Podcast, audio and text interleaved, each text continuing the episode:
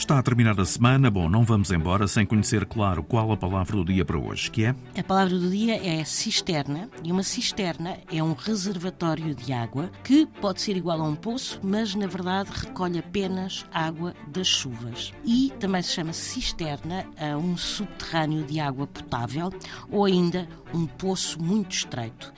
A palavra vem do latim, de cisterram, que significa debaixo da terra, sendo que cis remete para debaixo, aqui embaixo. Palavra do dia, edição Mafalda Lopes da Costa.